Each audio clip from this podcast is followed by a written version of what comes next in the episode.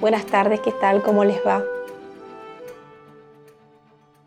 Espero que hayan podido practicar y disfrutar de ese primer paso de la meditación budista, que era meditar sobre la ecuanimidad. ¿Cómo les fue? ¿Cómo les fue meditando primero sobre vuestros amigos y parientes y familiares, luego sobre un ser, una persona que les resulta indiferente y por último, el mayor de los desafíos, meditar en la ecuanimidad sobre los que consideran personas enemigas o desagradables. La ecuanimidad justamente es esa imparcialidad de considerar que todos los seres somos iguales, nacidos, originados en la misma fuente, hermanos, viviendo una experiencia en este escenario de la vida. Por lo menos una actitud nuestra muy importante para ir de a poco despertando nuestro espíritu es justamente darnos cuenta de eso y no juzgar ni criticar las actitudes de los demás, porque todos estamos tratando, como dice los textos budistas, de liberarnos del sufrimiento, de las aflicciones o de las emociones aflictivas y buscar la felicidad. Eso es lo que todos queremos lograr. Otro concepto que trata también la filosofía budista, aunque también este concepto lo tratan otras corrientes filosóficas y espirituales, es el ciclo de las existencias. Y definen el ciclo de las existencias como ese proceso cíclico continuo que fluye de un instante a otro bajo las influencias de las emociones perturbadoras y del karma. Y entonces dicen que mientras no nos liberemos de esas aflicciones perturbadoras y de ese karma pasado que venimos arrastrando, vamos a seguir enredados en el ciclo de las existencias. Lo que otras corrientes filosóficas llaman la rueda del karma. Existimos, vamos y venimos, vamos y venimos, siempre tratando de buscar ese algo que es esa felicidad, ese reino de los cielos. Pero para ello debemos hacer un trabajo de transformación. Ahora estamos hablando del budismo y de lo que propone el budismo, pero todas las religiones, todas las corrientes espirituales proponen lo mismo a su manera. Y eso es practicar esas virtudes, que para el budismo comienza con la ecuanimidad, para luego practicar la compasión y el amor benévolo. Cuando habla de las emociones perturbadoras como una causa del ciclo de las existencias, porque dice, el ciclo de las existencias tiene sus causas y condiciones que nosotros hemos generado, para luego traer a nuestras vidas esas aflicciones, esas emociones perturbadoras. Y dice, y la principal emoción perturbadora la principal fuente de estas emociones perturbadoras es la ignorancia. Y si recuerdan bien, la ignorancia la definen como esa percepción errónea de una existencia real, que ya lo hemos dicho muchas veces. Creer que todo lo que somos en el mundo de la materia, lo que vemos es real, no vemos la esencia de lo que está atrás, la fuente que creó todo este mundo de la materia, esa esencia. que es nuestra propia divinidad. Y que todos los objetos que creamos en el mundo de la materia, hasta nuestros propios cuerpos, parecen reales, sí. En la realidad relativa, como dicen los budistas, es real. Vemos realmente con estos ojos que solo ven en la medida que no hayan desarrollado la clarividencia los objetos materiales. No vemos los otros planos y dimensiones que nos rodean. Lo que es la esencia que está, que está atrás de todas las cosas, no las vemos. Y creemos que esto es nuestra única realidad. Fíjense, vamos, vemos una película dramática o emocionante, nos emocionamos. Vamos al cine, vemos una película, vemos sufrir al personaje y sufrimos con él. Hasta lloramos, se nos caen las lágrimas. Nos compenetramos tanto que creemos que esa escena que estamos viendo es real. Hasta tal punto la mente se concentra que lloramos y nos afligimos por lo que está viviendo un personaje que no es real. Es un actor personificando a ese personaje que está sufriendo, por ejemplo, en ese momento. También nos emocionamos cuando hay felicidad y alegría y lloramos de alegría por lo que está viviendo ese personaje, pero ninguna de las dos cosas es real. Detrás de ese personaje que se está interpretando está un actor que tiene una vida totalmente distinta a lo que está representando. Sin embargo, nosotros lo creemos, la mente se lo cree y lloramos o reímos con esos personajes. Y por ahí vimos los actores por la calle y en realidad no lo recordamos como el actor que es o como lo que realmente es. Decimos, lo recordamos como el personaje. La mente se lo cree todo. A veces si vemos algo, una escena media perturbadora, que me pone nerviosa, hasta me paro de la silla y me voy camino porque no quiero ver eso que va a suceder. Y digo, pero pienso, sí, pero atrás de eso es un actor, es un personaje, y detrás están las cámaras, me imagino las cámaras filmando.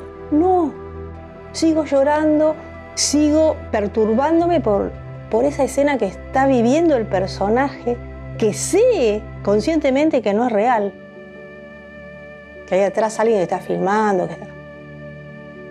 Imagínense entonces todo el trabajo que tenemos que hacer para poder ver más allá de esta existencia del mundo de la materia, de esa esencia, de eso que está detrás.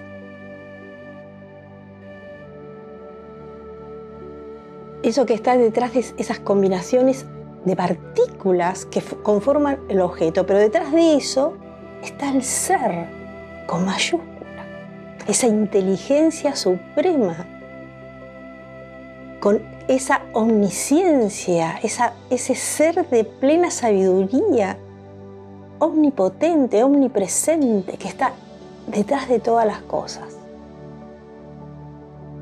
Esa es llegar a la omnisciencia, llegar a meditar sobre la visión superior, sobre lo último, la realidad última. Ese Dios inmanifiesto que se manifiesta y experimenta a través de sus creaciones. Y eso nos lleva al budismo, primero a meditar en la calma mental, para luego poder concentrarnos en la visión superior, que para ellos es el vacío, pero que el vacío no es la nada, es el todo. De eso vamos a hablar en nuestro encuentro posterior. Hoy vamos a seguir en estos pasos de la meditación que como vimos en nuestro encuentro pasado, primero meditamos sobre la ecuanimidad, sobre esa imparcialidad de ver a todos los seres como iguales, buscando liberarse del sufrimiento y hallar la felicidad. No importa cómo, qué personaje interpreten para nosotros en esta vida, familiar o amigo, indiferente o enemigo. Lo que dice el budismo también, que hasta los que nosotros consideramos nuestros enemigos, son nuestros maestros, y eso lo dice el budismo y otras corrientes también. Porque a través de esos comportamientos que no nos gustan, nos están reflejando algo de nosotros mismos, de nuestro interior. Y acá por ahí es importante recordar la ley del espejo.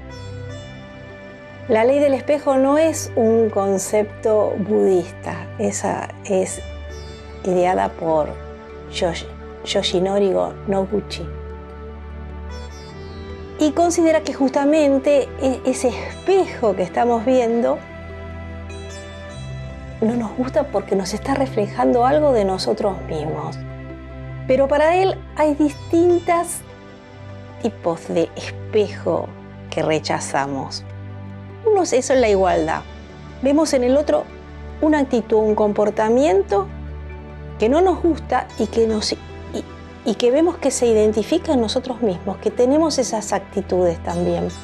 Y como la vemos reflejada en el otro, nuestro inconsciente no lo resiste, lo rechaza, se enoja. Cuando vemos en el otro una actitud que nosotros también tenemos y no nos gusta, nos enojamos, la rechazamos. El otro nos está mostrando el espejo de nuestro interior. Después está la ley que nos muestra la contrariedad. Nosotros formamos nuestro mundo con nuestras actitudes que consideramos positivas y encontramos en el otro la actitud contraria de lo que nosotros creímos de nosotros mismos. Y eso también nos enoja. Puede ser también la actitud frente a terceros, ver al otro comportarse con un tercero y nos recuerda que nosotros, y no nos gusta ese comportamiento, lo que le hace a ese tercero, pero nosotros mismos reconocemos que hemos tenido actitudes de la misma naturaleza con otros y nos disgusta verlo reflejado en el comportamiento del otro. Y por último, la idealización. Nos despierta enojo cuando vemos en el otro una imagen que no queremos ver, que no se condice con lo que nos gustaría que las cosas o el otro fuera. Lo idealizamos, idealizamos una situación y el otro nos muestra lo contrario. Esos son los cuatro aspectos de la ley del espejo. Entonces por eso es que los budistas dicen que el otro es nuestro maestro, nos muestra cosas de nosotros mismos, así como nuestras actitudes y comportamientos deben mostrar al otro actitudes propias del otro que también les sirven para reaccionar y mejorar aquello que no nos gusta de lo que el espejo nos muestra. Por eso decimos que todos somos a su vez discípulos y maestros. Y el hecho de encontrar en nuestro camino a alguien que consideramos enemigo o que no nos gusta o nos resulta desagradable, nos permite a su vez, dice el budismo, practicar entonces. Nos enseña y nos permite practicar la paciencia, la tolerancia, la aceptación del otro. Esto nos permite entonces ponernos en una mejor actitud en estas meditaciones que estamos practicando. Hasta el encuentro anterior practicamos la ecuanimidad. Hoy vamos a seguir con la compasión y el amor benévolo. Y así dice el texto de Buda. Una vez que hayáis desarrollado en vuestra mente la ecuanimidad respecto a los demás, meditad sobre el amor benévolo. Humedeced el continuo mental con el agua del amor benévolo y prepararlo como prepararíais un abono de buena tierra. Cuando el grano de la compasión se plante en una mente así, su germinación será rápida, conveniente y completa. Una vez que el flujo de vuestra mente se haya empapado de amor benévolo, medita sobre la compasión. Después de haberos preparado así, os sentiréis muy próximo, próximos a todos los seres y desarrollaréis una gran empatía respecto de todos ellos. El espíritu de la compasión tiene como naturaleza el anhelo de que todos los seres sufrientes queden libres de sufrimiento. Entonces vamos a meditar como hicimos con el caso de la ecuanimidad, primero sobre nuestros amigos y parientes, despertando un fuerte anhelo de que se liberen de todos sus sufrimientos. Y lo mismo haremos luego con los seres que nos resulten indiferentes porque ellos también están sufriendo aflicciones. Y vamos a concentrar nuestra mente en anhelar que se liberen de esos sufrimientos. Y por último, lo vamos a hacer sobre aquellos que consideramos nuestros enemigos. Porque esos seres con ese comportamiento que consideramos que no nos gusta o que hemos recibido una agresión o algo por los cuales debemos conceptuarlos como enemigos, también están sufriendo aflicciones y se comportan así por sus miedos, por sus traumas, porque interpretan de una manera negativa las actitudes de los otros y entonces atacan como para defenderse. Pero en el fondo, en la esencia, somos todos iguales. Y entonces concentrémonos en anhelar que esos seres también se liberen del sufrimiento. Y lo que dice el budismo dice, pero esto no lo tenemos que hacer solamente en el estado de meditación. Luego, durante la vida cotidiana, mientras trabajamos, mientras limpiamos, mientras caminamos, siempre debemos estar concentrados en ese anhelo de que todos los seres que nos rodean se liberen del sufrimiento. Y luego de eso viene la meditación sobre el amor benévolo, que significa que deseamos que todos los seres alcancen la felicidad. Y entonces comenzaremos a meditar, primero con nuestros amigos y parientes y familia, deseando que todos ellos alcancen la felicidad, luego con los seres que nos resulten indiferentes y finalmente con los que consideramos nuestros enemigos. Anhelar desde nuestro corazón que todos encuentren la felicidad. Los iluminamos, oramos por ellos, pedimos al Ser Supremo que los libere de todos los infortunios y le permita ver el camino a la felicidad. Esos son los pasos de la meditación budista para alcanzar la calma mental. Si no hacemos esto, si continuamos con nuestras perturbaciones contra el otro, con nuestros ataques, nuestras iras, cóleras, venganza, nunca vamos a poder alcanzar la tranquilidad mental, esa paz interior necesaria para calmar nuestra mente para unificarla y concentrarla en ese punto de meditación, en ese objeto de meditación.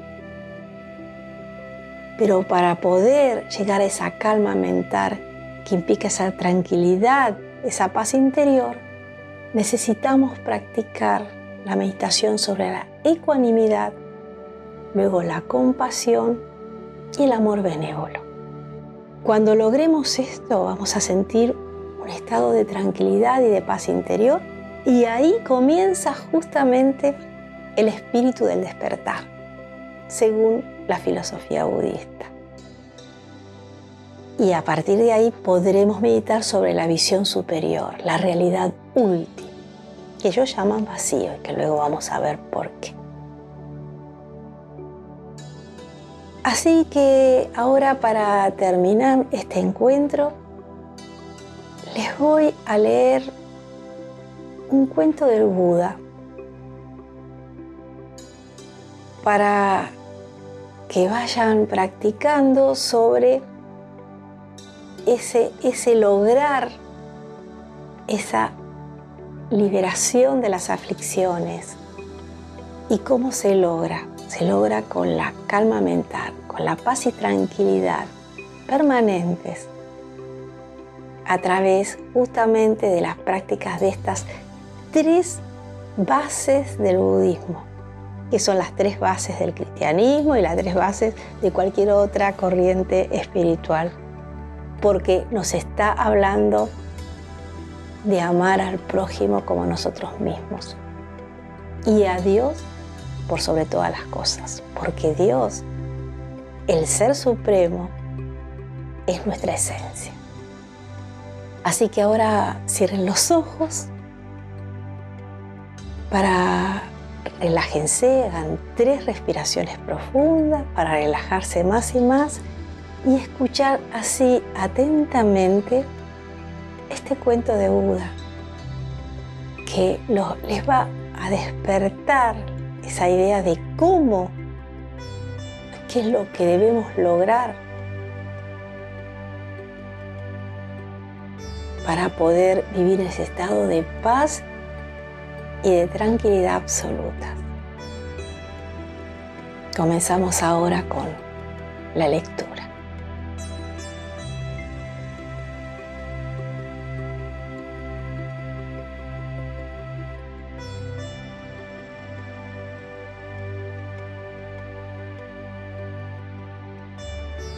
Hablando sobre la ira, una de las emociones aflictivas más comunes, recuerdo una historia sobre Buda, en donde en una ocasión un hombre se acercó a Buda. E, imprevistamente, sin decir palabra, le escupió a la cara. Sus discípulos, por supuesto, estaban enfurecidos. Ananda, el discípulo más cercano, dijo dirigiéndose a Buda, dame permiso para que le enseñe a este hombre lo que acaba de hacer. Buda se limpió la cara con serenidad y dijo a Ananda, no, yo hablaré con él y juntando las palmas en señal de reverencia, habló de esta manera al hombre. Gracias, le dijo.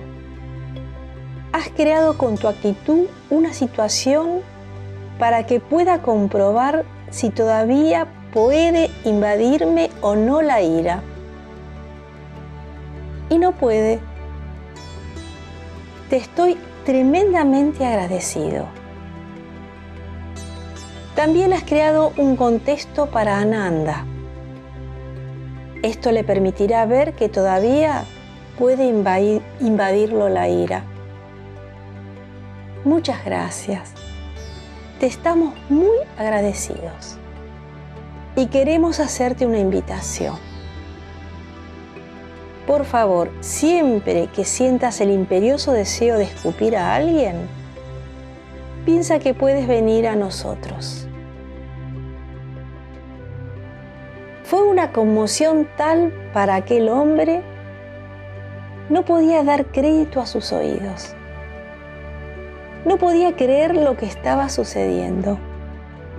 Había venido para provocar la ira en Buda y había fracasado. Aquella noche no pudo dormir. Estuvo dando vueltas en la cama y no pudo conciliar el sueño Los pensamientos lo perseguían continuamente. Había escupido la cara de Buda y éste había permanecido tan sereno, tan en calma como lo había estado antes, como si no hubiera sucedido nada. A la mañana siguiente, muy temprano, volvió precipitado, se postró a los pies de Buda y dijo, por favor, perdóneme por lo de ayer. No he podido dormir en toda la noche. Buda respondió, yo no te puedo perdonar porque para ello debería haberme enojado y eso nunca sucedió. Ha pasado todo un día desde ayer, te aseguro que no hay nada en mí que deba perdonar. Si tú necesitas perdón, ve con Ananda, échate a sus pies y pídele que te perdone. Él lo disfrutará. Que la insustancialidad de los fenómenos sea examinada con precisión y que se efectúen las meditaciones sobre la base de este análisis y esa será la causa que engendrará la liberación. Ninguna otra cosa puede aportar la paz.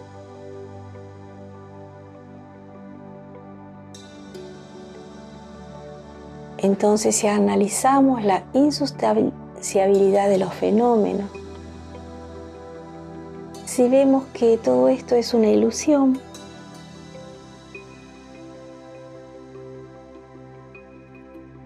entonces vamos a estar más predispuestos a hacer estas prácticas. Porque si esto es insustancial, es la percepción errónea de una existencia real que nos hace estar en un estado de ignorancia, al meditar sobre esta insustancialidad, podemos practicar mejor todas estas meditaciones que nos llevan a un estado de, virtud de paz, tranquilidad y que nos permite ascender un peldaño más hacia la sabiduría omnisciente. Es esa sabiduría que nos permite ver las cosas realmente como son. A nosotros mismos nos permite reconocernos como los seres que realmente son. Mediten entonces esta semana sobre estas tres bases budistas, la ecuanimidad, la compasión y el amor benévolo. Y nos vemos la próxima semana para proseguir con estas enseñanzas. Que tengan una maravillosa semana nos volveremos a encontrar la próxima.